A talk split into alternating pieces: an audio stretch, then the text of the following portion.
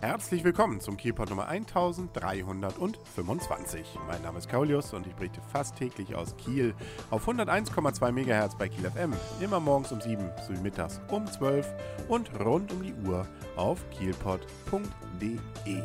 Am Kieler Hauptbahnhof tut sich was, beziehungsweise es wird sich was tun.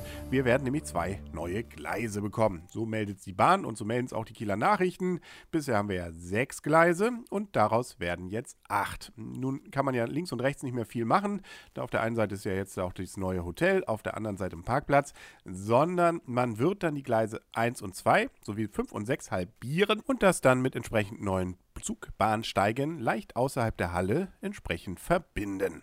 Das Ganze hat damit zu tun, dass damit zu rechnen ist, dass wir ab Ende 2014, also in anderthalb Jahren, ein paar mehr Nahverkehrszüge bekommen sollen. Einmal wird dann auch entsprechend die Fahrzeit, naja, beziehungsweise zumindest die Fahrhäufigkeit nach Lübeck auf 60 Minuten verdichtet und es kommen auch noch die Züge dazu, die zum Schönberger Strand fahren. Das ist ja dann nicht nur die Museumseisenbahn, sondern richtig regulär wird man dann mit dem Regionalexpress nach Schönberg kommen. Das ist doch schön, nur muss man eben dafür neuen Platz schaffen. Und dafür ist eben dieser Ausbau jetzt gedacht. Das Ganze kostet immerhin insgesamt 12 Millionen Euro, wobei dabei noch so ein paar weitere Umbauten sind im kleineren Stil in Neumünster, Vrist und Elmshorn. Und was für Kieler sicherlich auch toll und spannend ist, ist, dass eine neue Signaltechnik kommt, die es dann den Zügen erlaubt, so heißt es hier, schneller in den Bahnhof heraus und hineinzufahren. Also wird es eben nicht mehr ganz so lahm sein, wie es denn bisher der Fall ist. Also, schöne neue Bahnwelt, wir freuen uns drauf. Worauf und worüber wir uns auch freuen können, ist, dass jetzt die Sandkiste auf dem Holstenplatz wieder in Funktion ist.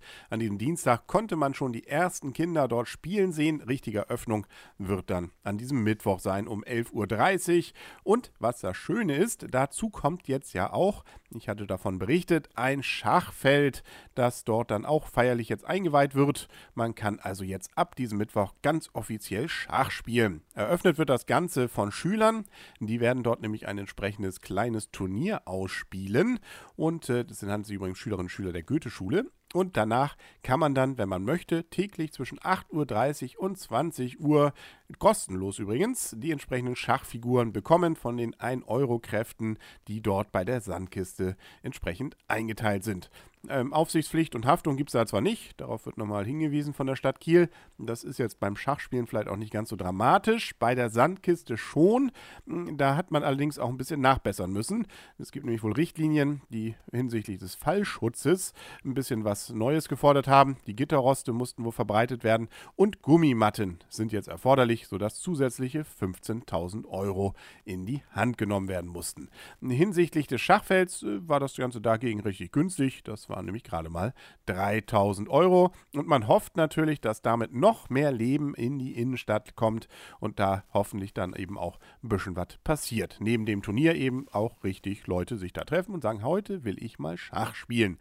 Ist natürlich immer so ein bisschen das Problem, wenn da schon zwei vorher sind. Da kann ja so eine Partie schon mal ein bisschen was dauern. Aber nun gut, ähm, dann kann man ja zwischenzeitlich noch mal ein bisschen was einkaufen gehen. Und dann gibt es noch eine Nachricht für alle Holstein-Kiel-Fans, die zu den entsprechenden Spielen, äh, den Heimspielen mit dem Auto fahren. Da gab es wohl Beschwerden, dass doch ein wenig äh, wild geparkt wurde am Westring, Projensdorfer Straße und allem anderen, was so um den Holsten, um die Holstein-Stadion-Bereiche sich so befindet.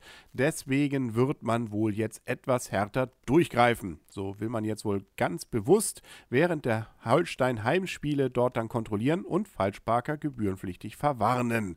Man weist dann darauf hin, dass man doch bitte dann korrekt parken sollte oder, äh, das wäre natürlich auch ganz praktisch, mit dem Bus anreist, äh, der ja sogar noch mit drin ist in den Gebühren bzw. den Preis für die Eintrittskarte. Und man kann auch noch ein bisschen ja diese Saison Holstein hoffentlich dabei erleben, wie sie Meister werden. Dabei sicherlich das große Highlight dann Samstag am 18.05., also Samstag in einer Woche. Da spielt nämlich zu Hause Holstein gegen TSV Havelse. Und Havelse ist ja der große Mitkonkurrent um die Frage, wer denn Meister wird der Regionalliga Nord. Ein weiteres Heimspiel wäre am 14.05. noch um 19 Uhr gegen Lübeck. Gut, das ist zwar als solches brisant, hat aber mit der Meisterschaft als solches nichts zu tun, weil es ohne Wertung ist. Und das letzte Heimspiel gibt es dann noch am 25.05. gegen Viktoria Hamburg. Vielleicht geht es da ja auch nicht mehr um so viel, wenn man es denn schafft, sechs Punkte vielleicht vor zu sein, wenn man gegen Havelse am 18.05.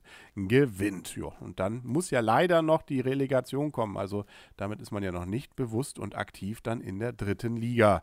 Da muss ja noch was dazwischen kommen. Das ist ärgerlich, aber nun gut, äh, wir sind frohen Mutes und Deutschland ist ja nun auch wieder wer im Fußball.